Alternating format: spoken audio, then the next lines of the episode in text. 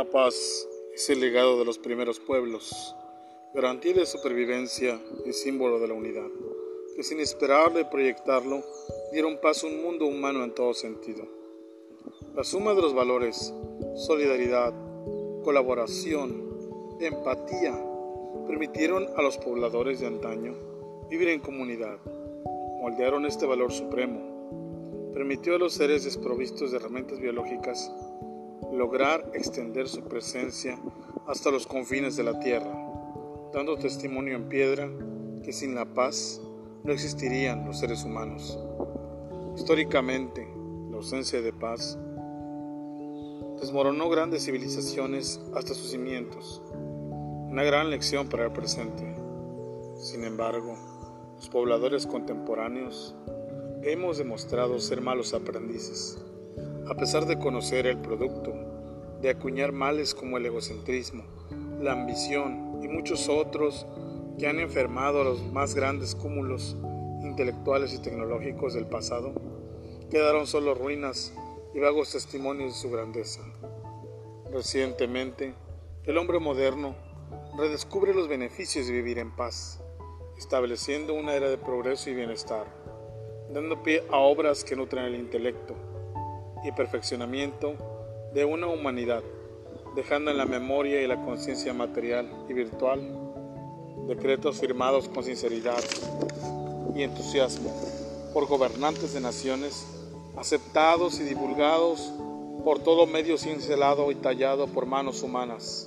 siendo autor, testigo y parte, dando fe que el valor supremo nos guiará a un futuro brillante y lo más importante, nos permitirá seguir aquí. Colocando en la balanza existencial los hechos y sus consecuencias, concluimos que no se puede vivir sin la paz, que todo aquello alejado de la paz terminará convertido en cenizas.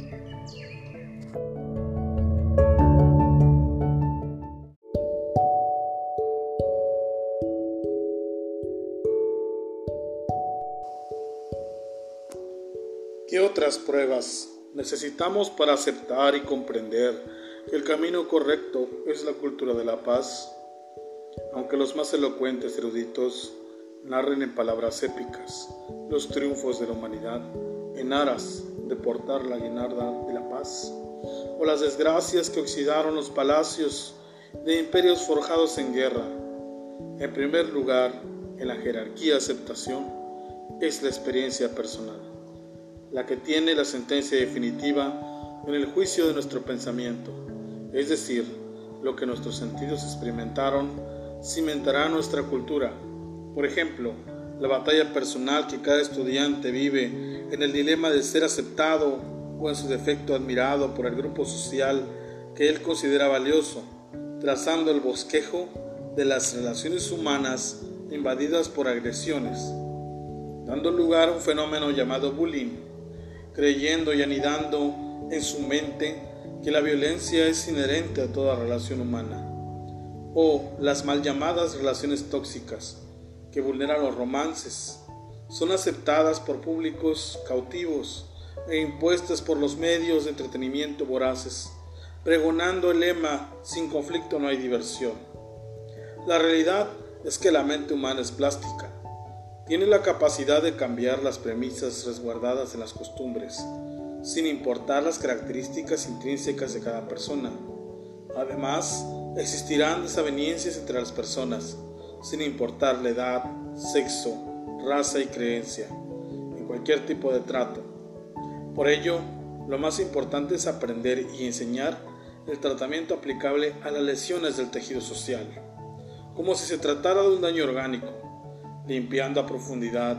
suturando y dando tiempo a que sane, aplicando el bálsamo de la cultura de la paz, sustentada en el diálogo, acuerdos entre pares y el respeto a los derechos y obligaciones, no victimizando, ni mucho menos abanderando sentimientos de imposición, renovando los valores fundamentales como lo son la responsabilidad de aceptar y comprender el momento de un adiós temporal definitivo, ya sea por circunstancias o por voluntad. Se comprende por raciocinio y por emotividad lo que es mejor en cada vínculo afectivo. Por ejemplo, la resiliencia, evitar el condicionamiento social. El resultado de estas comprensiones son el fortalecimiento de la autonomía, el aumento de individuos críticos y reflexivos, dispuestos a hacer aportaciones tanto intelectuales como materiales, pero sobre todo a construir una sociedad justa, equitativa, donde cada integrante tiene el mismo valor, pero sus diferencias proveen diversidad. El camino correcto es el que se construye día con día, mediante acciones realizadas en casa, la escuela y la vida, haciendo una diferenciación entre las conductas nocivas basadas en las consecuencias, porque son los hechos objetivos los que materializan la realidad. En segundo lugar, se deberá corregir y rechazar todo aquello que cause daño en los aspectos personal, familiar, etc.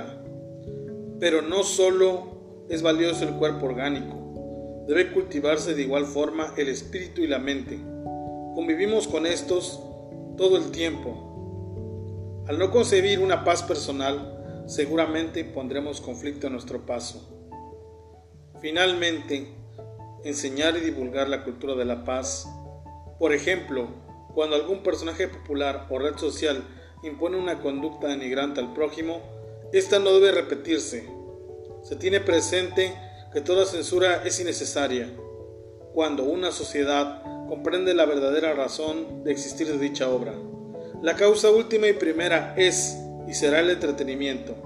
Al hacer conciencia que solo forma parte de una cultura en calidad de ficción y no permeará a los aspectos volitivos del ser humano.